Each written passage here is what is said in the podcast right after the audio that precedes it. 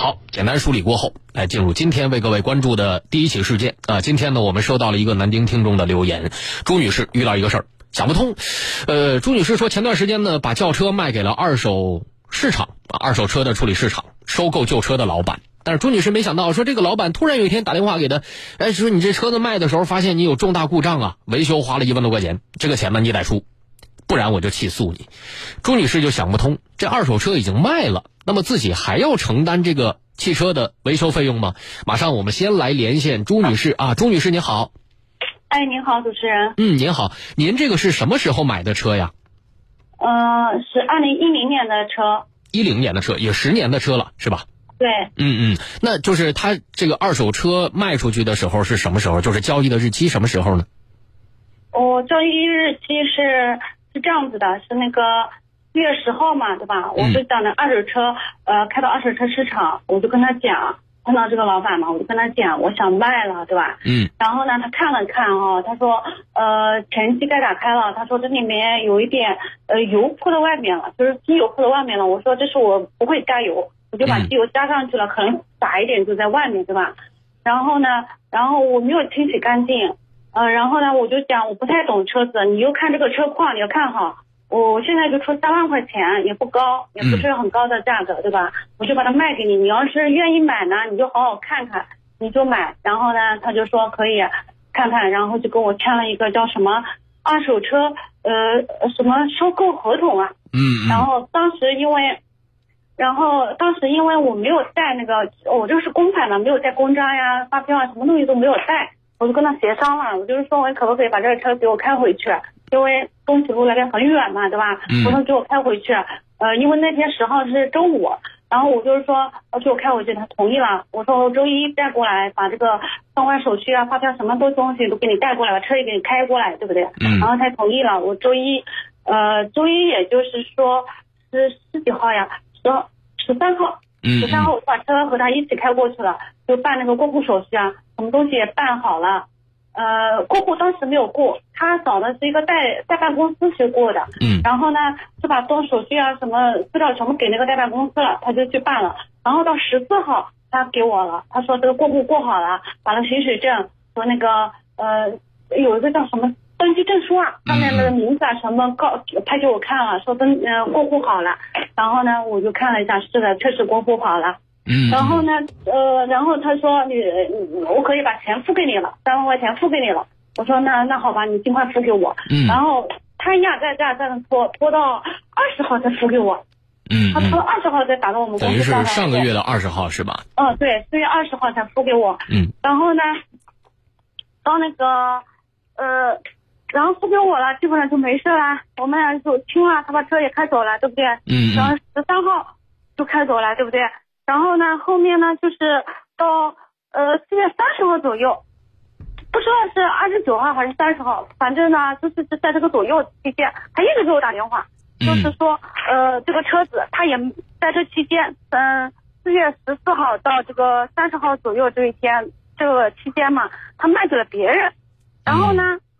出现了，出现了那个那个车子呢，出现了什么高温导致的那个什么水管爆裂，我也不懂修车，是吧？大概要什么油水混合了，然后呢说要大修，要大概八千块钱左右让我承担。我说，第一我车子给你的时候是好的，第呃第二呢就是说我没有报高价，三万块钱也不是多，对不对？嗯你现在你这个车子你拿回去开了这么多天，你非说你没开，你还卖给别人了，你怎么没开，对不对？嗯。你这是不合逻辑的，对不对？然后呢，他就是说，嗯，那不行，嗯，你这个车子从你那里买的，现在大修了，你要承担这个这个修理费，我就感觉到很疑惑，这个钱怎么需要我承担呢？嗯，还还是必须要我承担？嗯，明白了，朱女士，就是整个事件过程我们大致了解，我们跟您确定几个细节啊，就首先这个车是一零年的车子，对吧？然后是是什么车呢？别克一点六 T 的。呃，别克一点六 T 的那个是君威是吧？嗯，对对对。啊，然后是在哪个二手车的交易市场？当时你把这个车售卖的？东齐路。东齐路的啊，东齐路附近的二手车市场。然后就等于说是您把这个车子卖给他了，然后这个车子是您自己名下的吗？还是说是？是是哦，是企业的。啊，企业的。对我代办的，哦哦，然后把这个车子最终是以三万元的价格卖给了二手车市场的这个收二手车的老板，对吧？嗯嗯嗯。然后卖出去了之后呢，大概你是在四月初把这个车卖的，四月十号左右是吧？四月十三号，总结了我是四月十三号。十三号啊，四月十号我是开过去的，我没带这没带相关手续，我就因为十一、十二是星期六、星期天，我就把当天我就把开回来了。呃，星期一是十三号，我又跟他约好了，又把他开过去了，把手续办了。嗯，四月十三号你把车开过去办了手续，然后他是四月二十号左右把钱打给您的啊。四月十四号办完过户手续了。啊，四月十四号过户。嗯嗯。呃。十四号是办完过户，他到二十号才把钱汇给我们公司账上。嗯嗯，然后就是这中间就相安无事了，就等于说你的车是四月十三号、四月十四号吧，我们就按合同走完的那个日期啊，就四月十四号，你这车就归他了。然后一直到五月一二号的时候给你打电话说你这个车有毛病，对吧？啊，对对对，他其中他也卖给别人。啊，然后卖给别人说你这个车有问题，那就是您现在的这个担心的话，是不是更多的就是我车子卖给你，你告诉我是没毛病的，然后你收完了也没毛病，你把这个车子在转手卖的过程之中有那么半个月左右的空窗期，这个空窗期之内，你说你没开，我也不能证明你没开，你也不能证明你没开，你说我这个车有毛病，那这个车是你收回去的时候有毛病，还是你开出来了毛病？这个东西是没有人去去去核查的，没有办法证实，对吧？对对。嗯，所以就是您觉得这个钱突然让你掏，就觉得很别扭啊，因为冤了，你知道吧？对对，就因为你自己也是代办，就可能说你对这个车的车况什么的，呃，也不是特别了解，是吗？我反正我知道，反正没有事故，没有大事故，只是小磕小碰的那种，呃，磕磕碰碰的小事。嗯，就是等于说，在你的理解之中，这个车子在你售卖之前，它属于正常的，是吗？啊，对，因为我一直我开过去，开过来，开过去，开了好几次，一直开着的，正常的。啊，就是，呃，至少没有发现二手车商所说的那种，就是车子发动机温度过高、油水混合的这种情况，在你你售卖之前，反正你是没有发现这个情况。肯定是没有的，有我。他他自己现场他收车的，他肯定懂啊，对不对？我让他看了，我说你好好看看。嗯嗯嗯，好，那我们就明白了，就是您的这些疑问以及您跟我们反映的这个事情，好吗？稍后呢，我们来连线这个。二手车的评估师和律师啊，您也可以在线上呢一起听一听他们是怎么说的，好吗，朱女士？嗯，谢谢你，谢谢你。嗯，好。已经出售的二手车让原车主承担维修费，中间还空了半个月左右啊。原车主呢疑问是，这半个月你怎么证明你没有把这车造化成这样是不是你把就是二手车商在开车或者卖车的过程中出现了这样的问题？这个原车交给那是好的，你自己收的时候也说是好的，没提出问题。半个月之后跟我说有问题，这是。原车主的一些问题、疑问和担心啊。那么，在二手车的买卖之中，什么情况之下买家可以追究原车主的责任呢？我们今天呢，也为朱女士联系了专业的二手车评估师和法律人士。首先来连线二手车的资深评估师王亮亮。王老师，你好。哎，王老师，您好。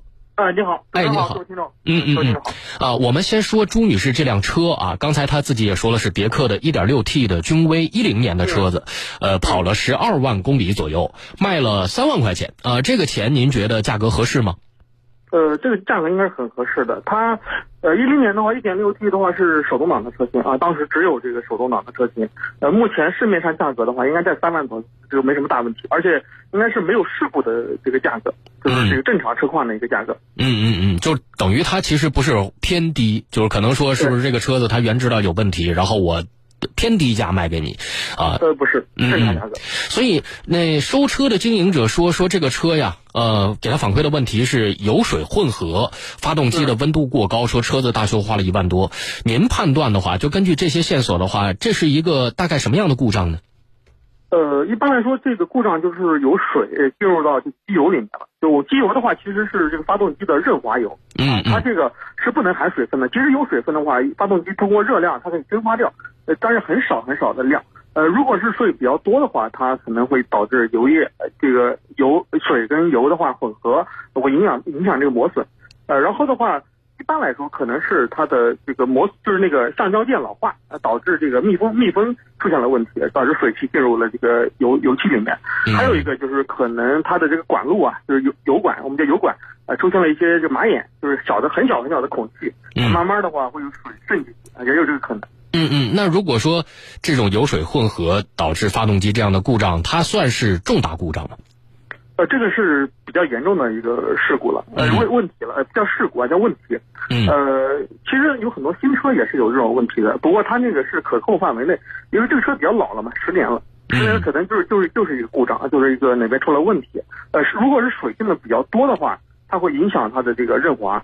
呃，如果长期这么使用的话，有可能会导致发动机报废，呃都有可能。哦那呃，就这个收车老板说的，说这个车子花了一万多块钱，这个金额上，就是凭您的经验来看的话，大概修这种问题的车子花一万多块钱是属于一个正常的花费。对对嗯，呃正常也要花一万多虽。然说这个车就值三万块钱，但是他修车的时候，他是不管新车、二手车的话，它价格是一样的，差不多。呃，这个大几千块钱肯定要花的。嗯嗯，那如果是这个发动机的缸体，就像您刚才说的，它这缸体本身就有问题的话，那在二手车交易的时候验车能看得出来这个这个东西吗？啊、这种问题说是应该在验车的时候就提出来的吗？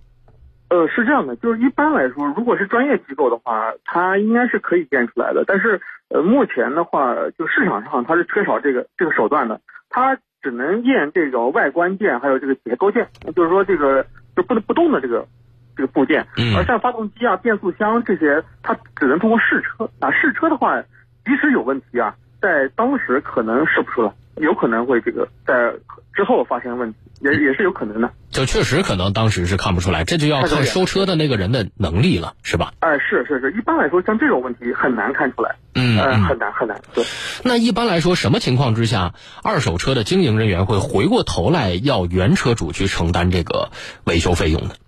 呃，一般来说，这个要维修费用的话，除非是这个原车主啊，他隐瞒车况，啊、隐瞒车况，或者是更改一些车辆的信息，比如说更改的公里数啊，更改公，这是这是诚信问题啊，就是说相当于这个就是说不不诚信啊，这个在合同里面应该有体现的，就是比如说你这个车有这个合同纠纷，呃，有有这个经济纠纷啊，嗯有抵押，或者是有更改公里数，隐瞒这个车况，啊隐瞒车况。呃，那那是可以可以这个要要求的啊，要求索赔的，或者是通过这个法律途径。呃嗯，但是像这种问题啊，就是发动机这个问题或者变速箱啊这些问题啊，呃，这个这个就很难鉴定了。嗯，所以就是我们能不能这么理解？就是如果我们我们就这个事情啊做一个假设，假设朱女士是在卖车的过程中，他明知道这个车有问题，然后他故意隐瞒了车的问题，比如说他曾经有过大修的记录，曾经有过发动机的这个修修整记录，可能跟这个油水混合是有关系的。然后他把这个车卖给了二手车商，车商车商在收完了之后，车商有证据能证明。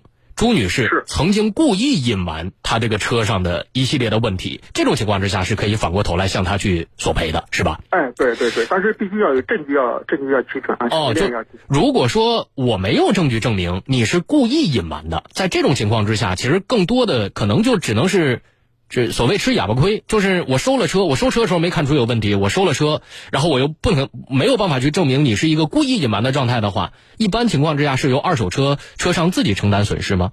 呃，至少从我的经验来看的话，大部分都是这样，就是呃，如果是自己看走眼，就自己没看出来，呃，过完户或特别是过了很长时间之后的话，这个是没办法再找原车主的。嗯嗯，好的好的，非常感谢王老师接受我们的连线，好，谢谢您。嗯，再见。刚刚呢，我们也是连线了王亮亮老师啊，其实基本上这个在二手车回收过程之中的这些条条框框，我们已经码的比较清楚。我们为各位提炼几个重点啊，就首先这个车卖三万是一个基本价格啊，就不存在着一个高卖或低卖的问题。二呢，就是修车确实得花一万多块钱，呃，这个油水混合呢，确实也是发动机的重大故障。三呢，就是这个二手车验车的时候能不能看得出来？发动机的故障可能更多的是依靠二手车商自己的能力，你你能看得出来的话，你能看出来；看不出来的话，可能也就是打了眼。四呢，就是也是很重要的一点，也是钟女士最重最重视的一点，就是在现在我们只能说，在普遍的二手车回回收市场之中，如果能够证明原车主是有故意隐瞒的，比如说我能调出来你的那些什么重大的维修记录的啊，你明明是修过，你告诉我你没修过，你明明是坏了，你告诉我是是没坏的，这种情况之下可以索赔。但是如果在验车的时候，凭借自己的能力没看出来，然后你又不能证明原车主有故意隐瞒的这样的态势的话，可能更多的二手车商只能是就是自己能力不济啊，然后最终呢是自己承担这份损失。这是关于二手车回收方面的一系列的细节啊。另外呢，就是关于法律层面的，现在呢，这个二手车经营者说了，说如果朱女士不承担一万多块钱的维修费，就起诉朱女士。朱女士很困惑，那么朱女士会面对面对什么样的一个法律问题？马上我们来连线江苏九州祥和律师事务所的葛松涛律师。葛律师你好，哎，主持人你好，嗯，这朱女士说二手车行的老板要起诉她，这个二手车行的老板在现在这样的情况之下能起诉她吗？能起诉，但是之前来看这辆车的车主并不是这位女士，嗯，她。这辆车是带公司去卖车，也就是说是当时车的所有人是公司，并不是他，他只是一个代表公司去卖这辆车，是一个代理人。对对，他是公牌车辆啊，公牌车辆。那么如果说这个二手车的这个收购收购方如果要起如果要是起诉的话，那么首先应当是起诉这个原车辆的这个所有人，也就是。起诉这个公司哦，朱女士的单位对吧？对，可以可以把他这个代理人，这个这位朱女士列为第三人。哦，就是如果二手车商起诉的话，是呃正常的法律流程是这样：先起诉的是单位，然后把这个朱女士可以列为这个起诉的第三人。对。第三人，对对对，嗯，那朱女士现在还有一个比较大的问题啊，就首先就是起诉的话，可能更多的是针对于朱女士的公司，她是代办啊，这是第一个问题，我们了解到。对，第二个问题就是朱女士不太能理解，这车我卖了，我是五月十呃四月十四号我就把这车完全完成了过户手续，在这样的情况之下，你这车在你那个二手车的这个场地啊，不管你开还是干嘛，反正你你在你的手里面半个多月的时间，现在你回头告诉我这车有问题了，那么对方能不能追究他的责任？呃，如果要是符合一定法律条件的话，是可以的，因为你卖方无论是车主自己去卖，还是作为这个代办方代理人去卖，都有一个如何如实告知这个车况的这么一个义务。嗯，尤其是一些重大的这个这个这个这个这个对这个买卖有重大影响的这个重大的车的瑕疵或者是故障，应该是有一个明知的告知的义务。那么有一些故障可能是一些隐蔽性的故障，或者说是隐秘性的缺陷。那么在交易的当时可能是不能第一时间发现。嗯。那么这种情况下，而这个卖车一方又进行了刻意的隐瞒，给这个买车一方造成损失，那么这个是可以要求赔偿或者是解除合同的。嗯嗯。但是朱女士可能有一个困惑，就是首先啊，就是我们我们假设朱女士没有撒谎的情况之下，她在代办的这个车辆卖出去的时候，她可能自己确实也不知道这个车有这个问题，或者这个车在卖出的时候没有这个问题，而是在后半个月，就是二手车商回收这个车辆之后那半个月之中发生了，比如说发动机的故障、油水呃混合的这种情况。那这种情况之下的话，朱女士可能会有一个疑问：如何从法律层面去鉴定到底这车是她的责任，还是这个车是二手车商回收之后二手车？商导致的车辆故障，那么这个就可根据谁主张谁举证啊？既然二手车这个收购者主张就是朱女士这边在卖车过程当中隐瞒了这个重大的这个这个这个质量质量问题和这个这个这个这个发动机部位的这个有这个重大的质量问题，那么他就承需要承担一个举证责任。那么如果要他不能举证的话呢，或者说他客观情况。不能举证的话呢，可以申请法院去调查。哦，比如说去查一下这辆车在卖车之前有没有重大的交通事故发生，以及重大交通事故当中有没有在这个发动机这个这个这个有没有进行过重大的这个维修。嗯，如果要是经调查有，那么可能这个车主就要承担法律责任，就要承担相应的法律责任。如果调出来没有。很简单，就不需要承担责任。嗯，好的，非常感谢葛律师接受我们的连线。事情呢也比较明朗了，我们的朱女士相信在线上也听得比较明白了。就是如果对方起诉你的话，首先是起诉你的公司把你列为第三人的；二的话就是对方起诉如果想获胜，需要证明你在或者你的公司在此前针对这个车是确实没有过维修记录，或者不了解它曾经出现过类似这样的故障的。